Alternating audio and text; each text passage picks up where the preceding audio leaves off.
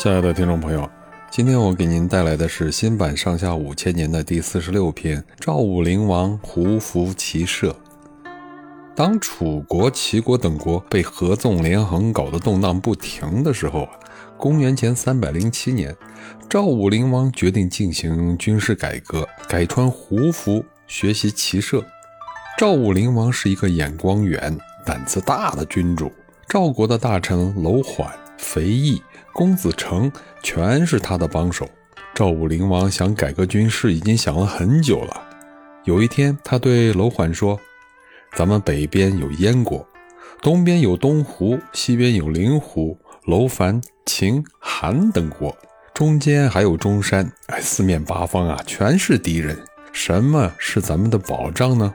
自己要是再不发愤图强，随时啊都能给人家灭了。”要发愤图强，就得做好些事情。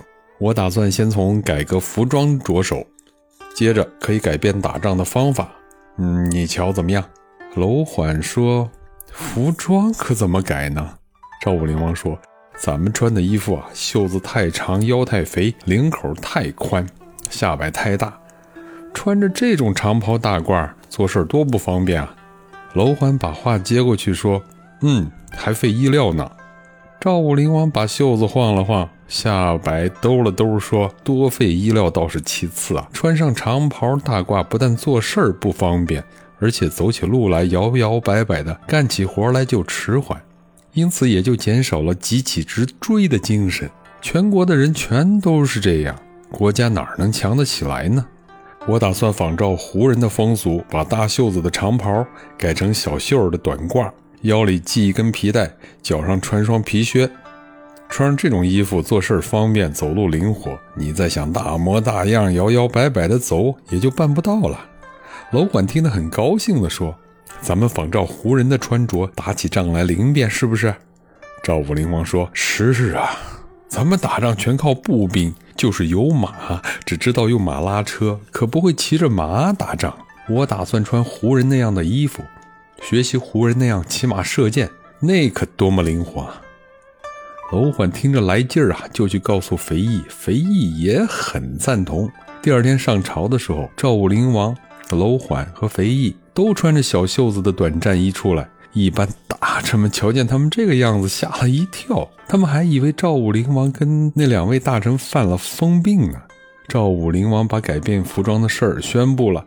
大臣们总觉得这太丢脸了，这不是把中原的文化礼仪都扔了吗？可是赵武灵王下了决心，非实行不可。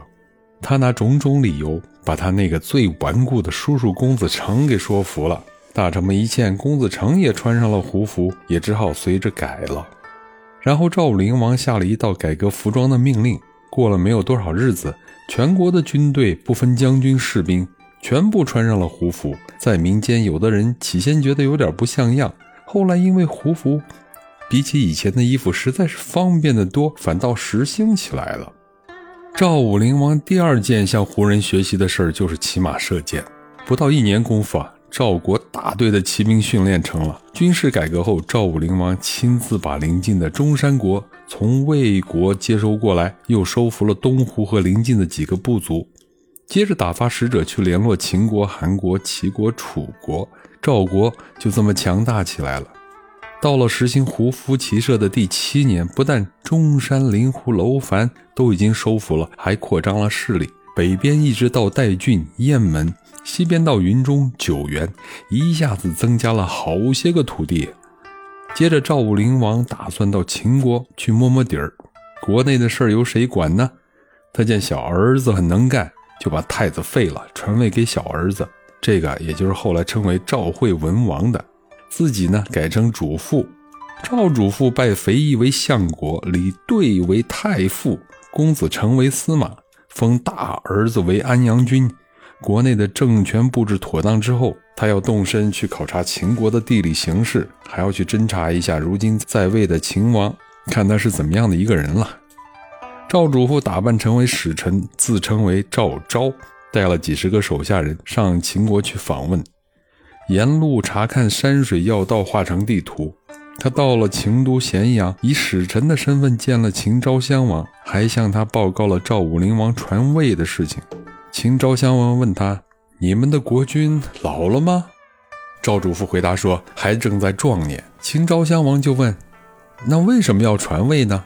他回答说：“我们的国家叫太子先练习练习，国家大权可仍然在主父手里呀。”秦昭襄王跟这位使臣赵昭瞎聊天儿他说。你们怕不怕秦国？使臣赵昭说：“怕。要是不怕，就不用改革服装练习骑马射箭了。好在如今鄙国的骑兵比起早先来增加了十多倍，大约能够跟贵国结交了吧？”秦昭襄王听了，还挺尊敬他。使臣赵昭辞别了秦王，回到驿馆里去了。当天晚上，秦昭襄王想起赵国使臣的话，又文雅又强硬，态度又尊严又温和，倒是个人才。他还想跟他谈谈。第二天，秦昭襄王派人去请他。使臣赵昭的手下人说：“使臣病了，过几天再去朝见大王吧。”就这么过了几天，秦昭襄王又派人去请赵国使臣，一定要他去。可是使臣赵昭不见了，他的随从人员也不见了。驿馆里只留下一个人，自称是赵国的使臣赵昭。秦昭襄王的手下就把他带到了秦昭襄王跟前。召秦昭襄王问他：“你既是使臣赵昭，那么上次见我的那个使臣又是谁呢？”